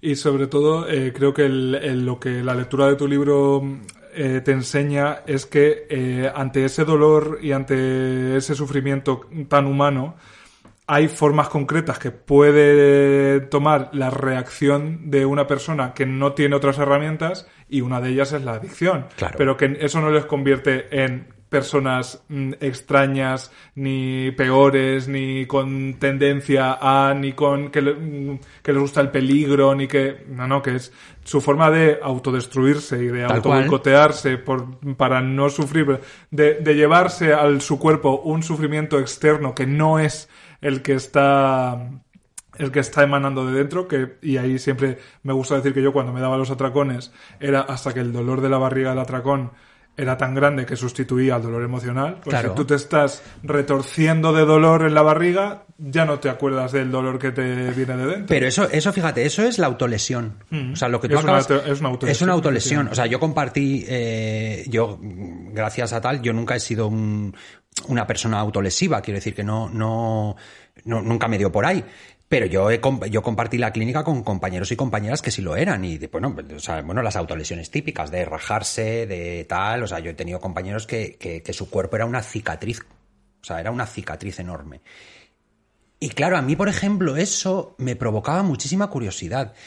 Y un día se lo pregunté a, a uno de ellos y les dije, no entiendo por, por qué, cuál es el, por qué os, porque claro, a mí, fíjate, dentro de mi mundo Happy Flower, o sea, yo, claro, yo entendía mi autodestrucción, pero no entendía la autolesión de otros, no entendía esa autodestrucción porque no era la mía. Entonces yo no entendía cómo alguien podía rajarse, ¿no? O sea, hacerse cortes, quiero decir, como...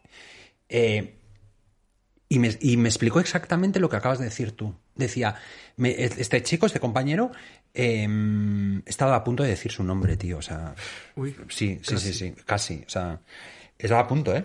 Eh, este compañero eh, me explicaba, me decía, me ataca en momentos en los que el dolor emocional es tan fuerte, tan profundo, eh, y, y soy tan incapaz de gestionarlo que me provoco dolor físico para olvidarme del emocional. Entonces, cuando tú te haces el corte, el dolor es tan físico que te separa inmediatamente de la emoción, te disocia. te disocia, te disocia de ella. Sí, y además el problema es, eh, bueno, un, un problema añadido es que es, esa autodestrucción que, insisto, puede ser esa, un atracón, pero puede ser también meterse en un bingo hasta las tantas mm, sabiendo que no va a acabar bien, puede ser compras por internet, puede ser lo que sea. Claro, hay cosas que están muy normalizadas. En tu caso, tus adicciones eran alcohol y cocaína, y bueno, la cocaína mm, me río yo de que no está normalizada, pero sobre todo el alcohol. O sea, el alcohol yo creo que es lo más comparable que a los que podemos tener, a los que tenemos relaciones patológicas con la comida.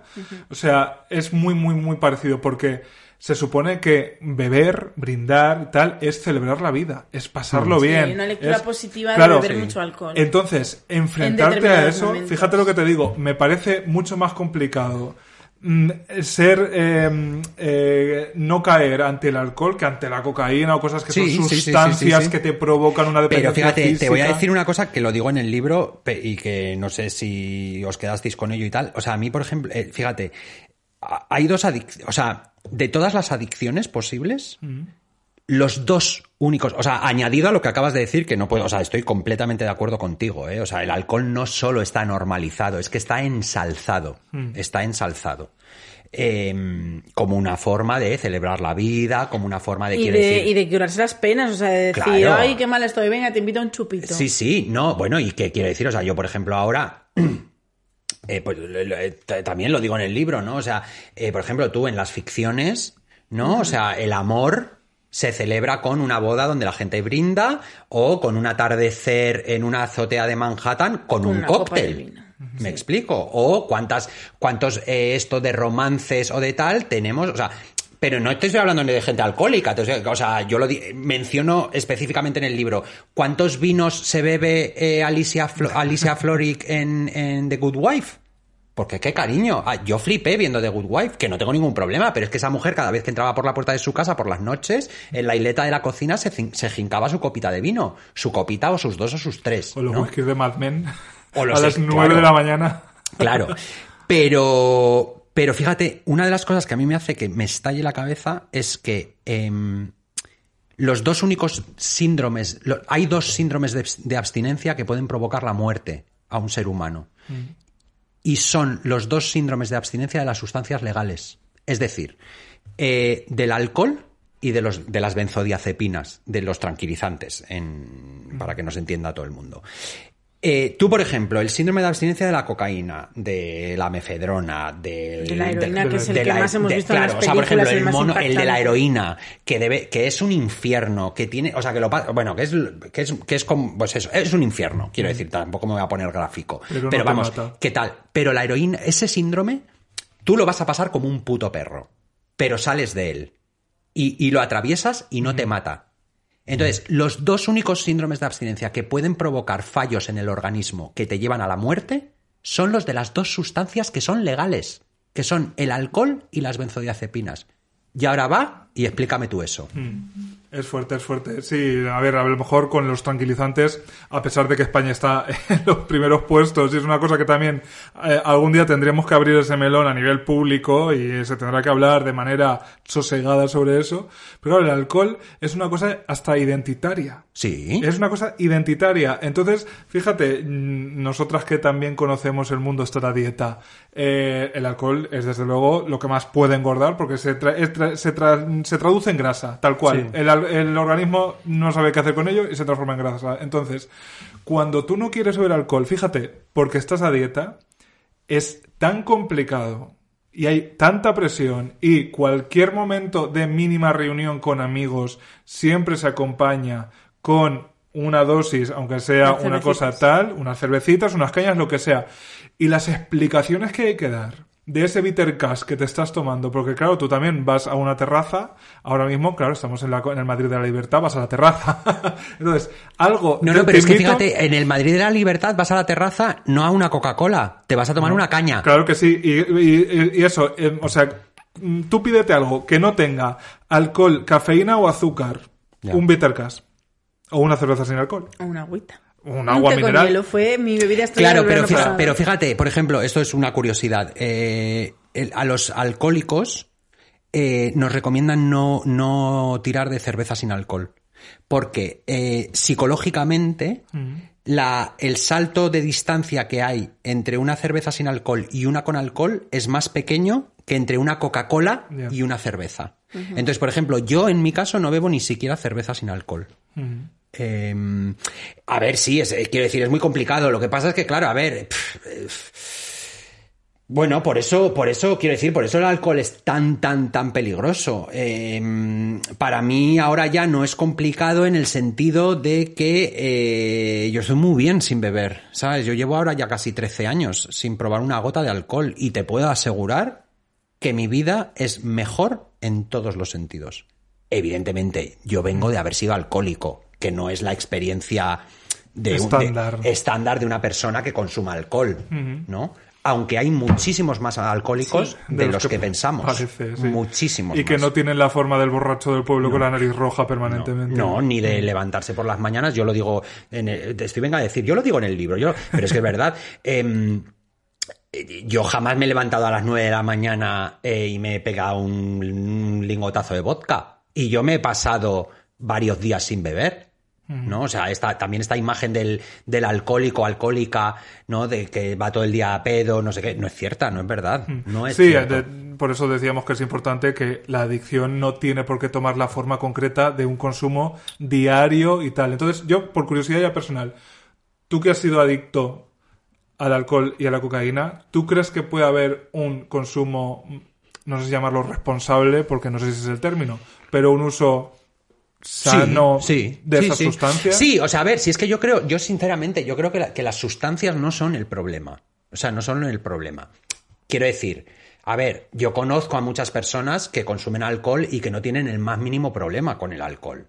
También conozco a muchas otras que consumen alcohol que piensan que no tienen ningún problema con el Yo alcohol. también conozco alguna de Claro, esas. y tienen un problemón con el alcohol. O sea, quiero decir, son adictos de, vamos, de un ADN de un adicto. Lo que pasa es que no tienen ni puta idea. Pero bueno, ese es otro tema. Entonces, y yo conozco a, a gente que consume cocaína y es un consumo responsable. ¿Vale? Responsable, entiéndeme. Tú no puedes consumir. eh, la, la cocaína no es una. eh, para que me entiendas, o sea, si tú estás consumiendo una vez por semana cocaína, cariño, eso no es un consumo responsable. Eso es una adicción. ¿Vale? O sea, quiero decir, o sea, cuando tú la cocaína la, unes a alternativa de ocio, no sé qué, no sé cuántos, ya estamos hablando de otra cosa. Entonces, gente que ha consumido cocaína y que de alguna manera se ha quedado en ese consumo esporádico, tal, conozco. Por ejemplo, Ahora- perra de Satán pidiéndole a su madre información sobre las Es pastillas. verdad. Claro, lo Que pasa es que, quiero de decir, yo siempre digo lo mismo, o sea, yo, eh, yo creo que a escotado ya lo hemos superado un poco, lo hemos dejado ya un poco atrás, en el sentido de que la gente que vaya a consumir cocaína y tal tiene que entender que está jugando una ruleta rusa y que ahí mm, lo que se está jugando son cosas tal. O sea, yo evidentemente, a mí si me preguntáis qué pienso del alcohol y de las drogas, pues yo os digo, es una basura indeseable. O sea, ojalá no existiesen, ¿no? Pero eh, lo que decía antes, uno, no son el problema y dos, yo he tenido que aprender a aceptar que el alcohol y las drogas van a seguir presentes en nuestra vida. Es decir, o sea, nosotros vivimos en un país donde hay cinco bares por cada manzana.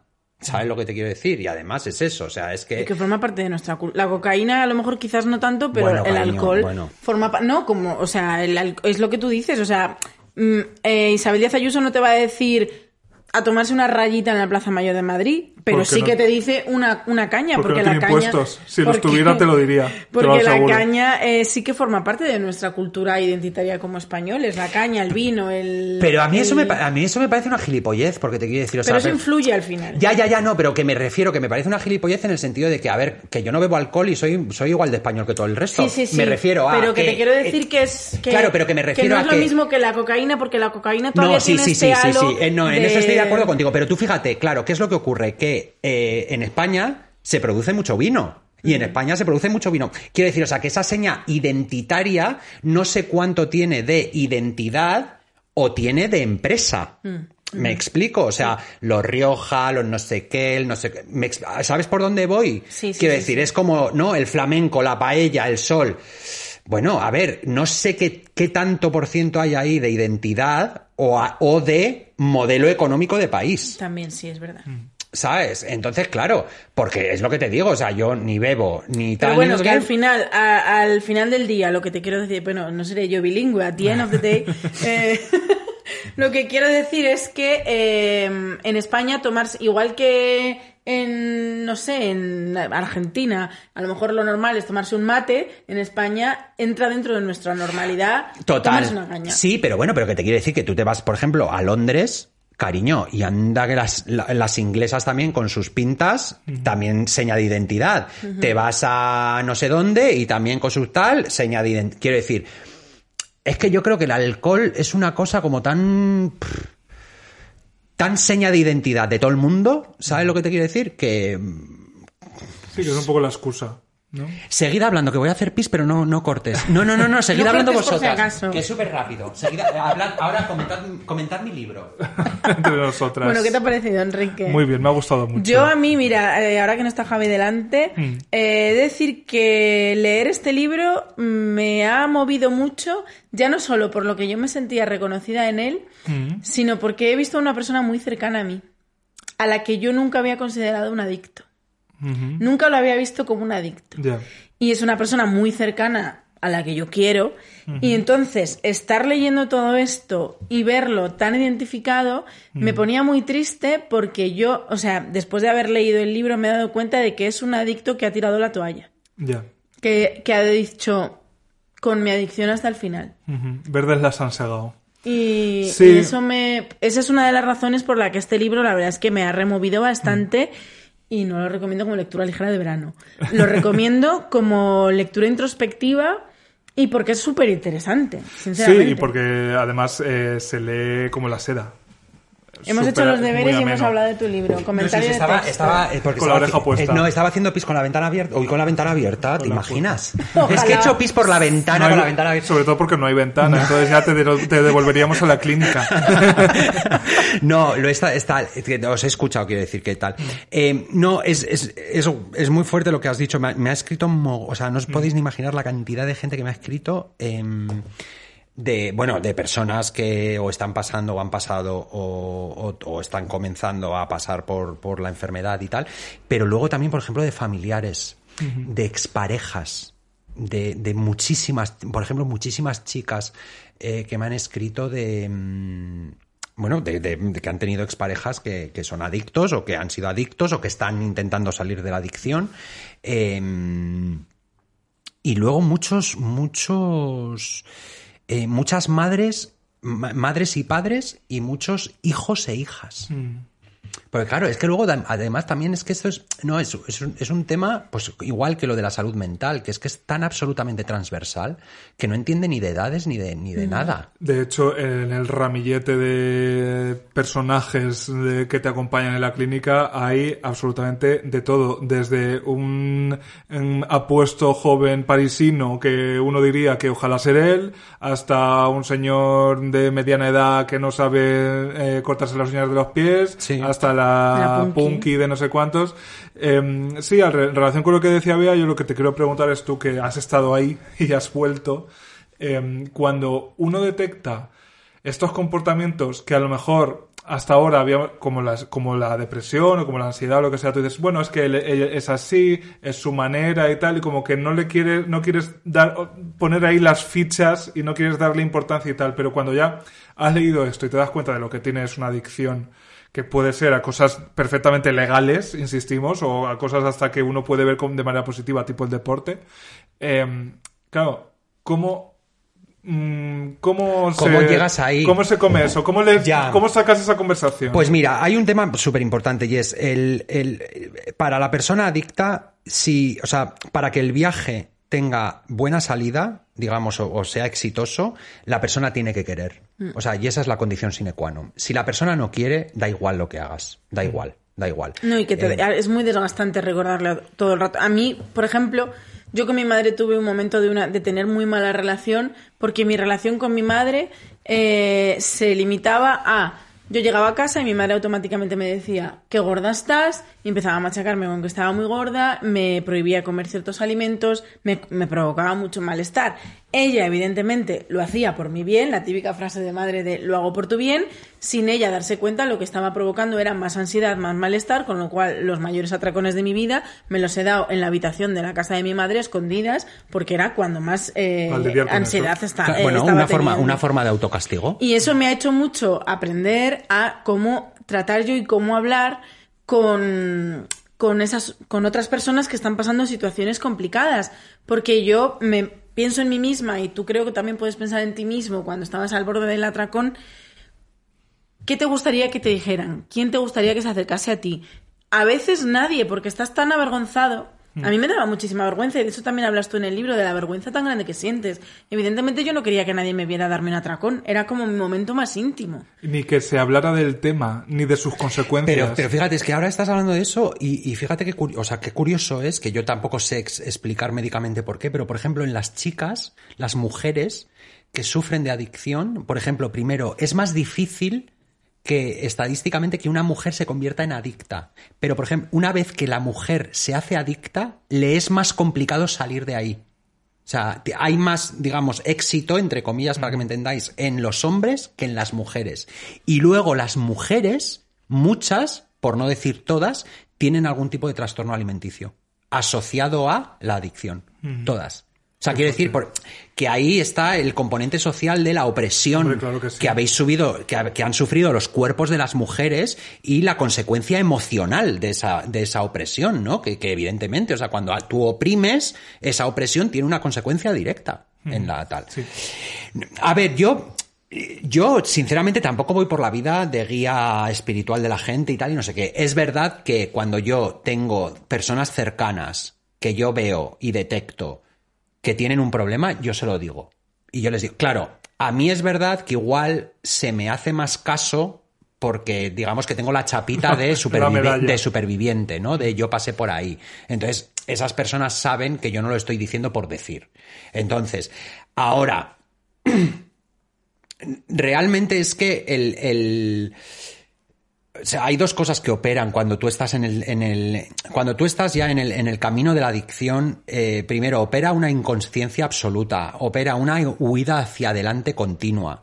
Y entonces ahí es muy y, difícil. y autoengaño. Claro, ahí- que a tu eso es- madre te a- dice, a eso estás es a lo que haciendo iba". esto y tú le dices no. Claro, a eso es a lo que iba, ¿no? Entonces, en esa huida hacia adelante participa el autoengaño y la negación. Que es, no, no, no, yo no tengo un problema con el alcohol, que es que yo no me levanto y me pimplo vodka. No, no, no, que yo conservo mi trabajo, yo como. No, bueno, bueno, me- no, o sea, ese. Excusas, mentiras, manipulaciones, todo, eso forma parte de la adicción. Eso es, ¿no? Por eso es tan importante la honestidad, porque elimina todo eso, ¿no?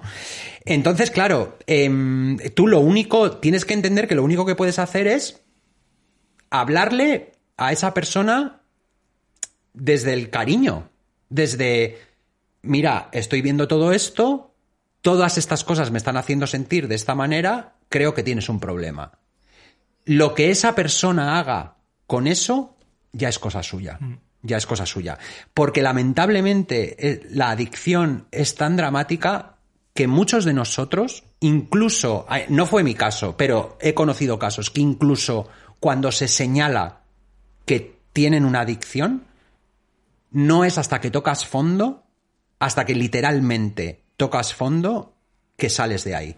Y muchos, incluso sin haber tocado fondo, salen.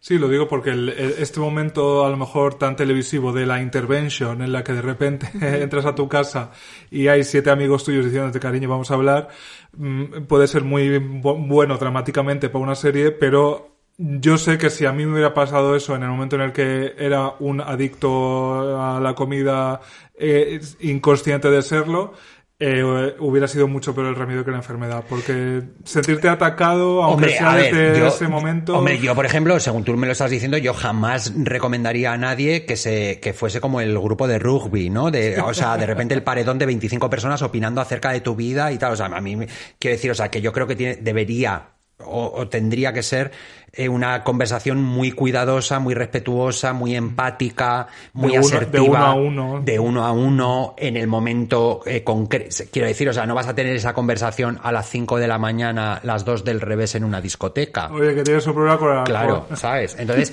Sí, quiero que no sé dónde lo he puesto. que hay que hacerlo con cuidado, tal, no sé qué. También os digo una cosa. Eh, depende mucho del momento en el que esté la persona, en el sentido de, o sea, si tú entiendes la adicción como una progresión, ¿no?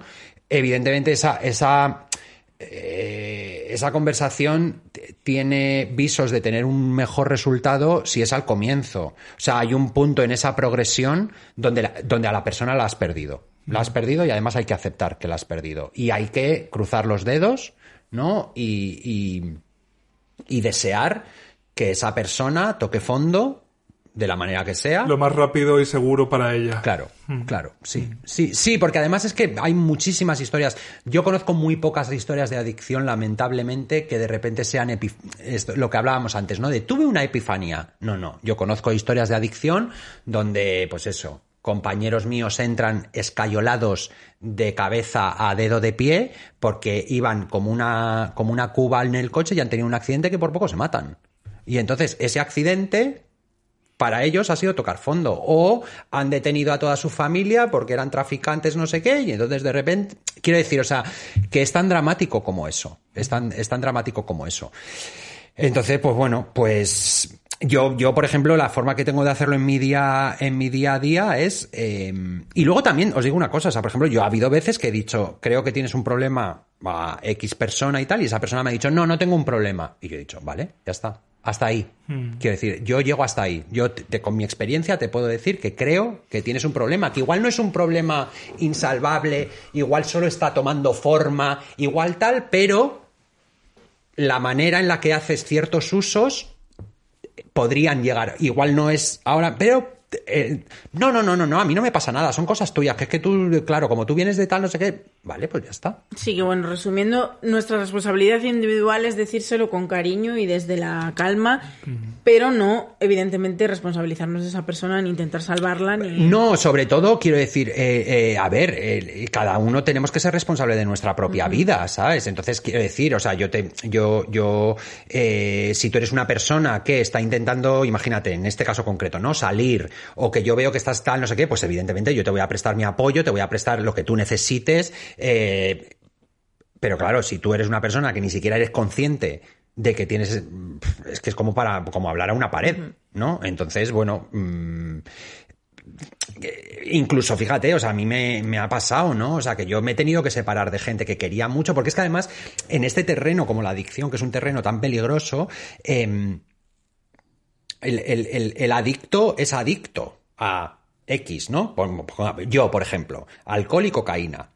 Pero es que hay muchas personas que terminan convirtiéndose en adictas al adicto. ¿Vale? O sea, la re- las relaciones de codependencia emocional en- con temas como la adicción son profundísimas. Entonces, claro, ahí es necesario también la individualidad y la, la autorresponsabilidad emocional de decir, mira, tú y yo, por ejemplo, en una pareja, ¿no? Donde uno de los miembros es adicto. En esa pareja es muy necesario decir, eso es tu vida, esta es la mía. Yo te puedo acompañar en el trayecto si tú realmente quieres salir de ahí. Pero yo no me puedo responsabilizar de tus actos y de tus emociones por ti. Eso te compete a ti. Y yo, por ejemplo, en eso sí ha habido veces que yo he dicho a una persona en concreto, en una relación así, le he dicho, lo que tú tienes que hacer, cariño, es coger las maletas, salir por la puerta y hasta luego. Y, y yo sé que es muy doloroso, porque yo lo he hecho con o sea, eh, yo lo he hecho con compañeros míos en la clínica de desintoxicación, que salimos y esa persona, por las razones que sean, volvió otra vez a la rueda del consumo y yo tuve que separarme de esa persona. Y me, o sea, me rompía por dentro. Me rompía por dentro, pero yo sabía que si seguía unido a esa persona, aunque fuese de manera em, tangencial, yo volvía a terminar en. porque me llevaba con él. Me llevaba con él. Entonces, claro, yo ha habido veces que, que es cierto, ¿no? Que en parejas de, de este tipo, yo, yo a una de las personas le he dicho, sepárate. Ya, pero es que tendré que hacer. Es que hay momentos en la vida en los que mm, lo único que puedes hacer es no hacer nada. No hacer nada. Y sobre todo, priorizarte y, y- y- y tener dosis de autocuidado. ¿No? Y, y esa dosis de autocuidado. Un cortafuego. Claro, esa dosis de autocuidado pasa por que su adicción, que no es la tuya, es su adicción, no te arrase. Y ahora mismo te está arrasando. A ver, yo como conclusión. Sí, ya, que llevamos siete horas Sí, 12. en el Tíbet. Eh, lo, a mí el consejo fundamental, si es que puestos a dar un consejo que tampoco es nuestro cometido, ¿no?